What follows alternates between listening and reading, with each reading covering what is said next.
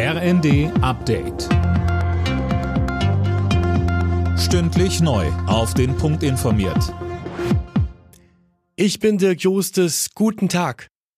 Zum Start des G20-Gipfels in Indonesien wächst der Druck auf Russland. Die meisten der anderen großen Industrienationen verurteilen den Krieg gegen die Ukraine aufs Schärfste und wollen das auch so schwarz auf weiß festhalten. Mehr von Eileen Schallhorn.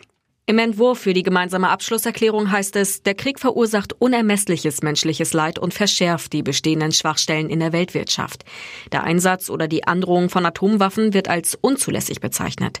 Das Papier muss noch von den G20-Staats- und Regierungschefs abgesegnet werden. Russlands Präsident Putin ist bei dem Gipfel auf Bali nicht mit dabei, sondern lässt sich durch Außenminister Lavrov vertreten.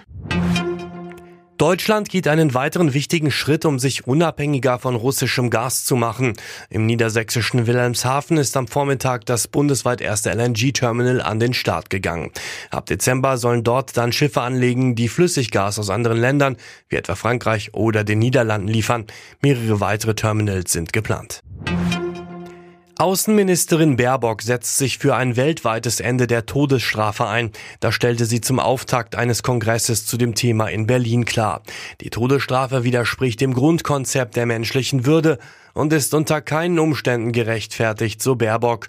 Mit Blick auf die Todesurteile gegen Demonstrierende im Iran fügte sie bei Welt hinzu. Dieser viertägige Kongress hier ist eben auch ein Zeichen an die iranische Führung, dass wir mit Blick auf die Todesurteile, die dort gerade ausgesprochen werden, genauestens hinschauen und den Menschenrechtsrat anrufen werden, um Rechtsverstöße dann auch aufklären zu können. Die Weltbevölkerung knackt wohl heute die 8 Milliarden Marke, das schätzen die Vereinten Nationen. Ein Grund ist die gestiegene Lebenserwartung. Laut Experten geht das Wachstum auch erstmal weiter. Der Höhepunkt wird wohl Mitte der 2080er Jahre sein, bei rund 10,4 Milliarden Menschen.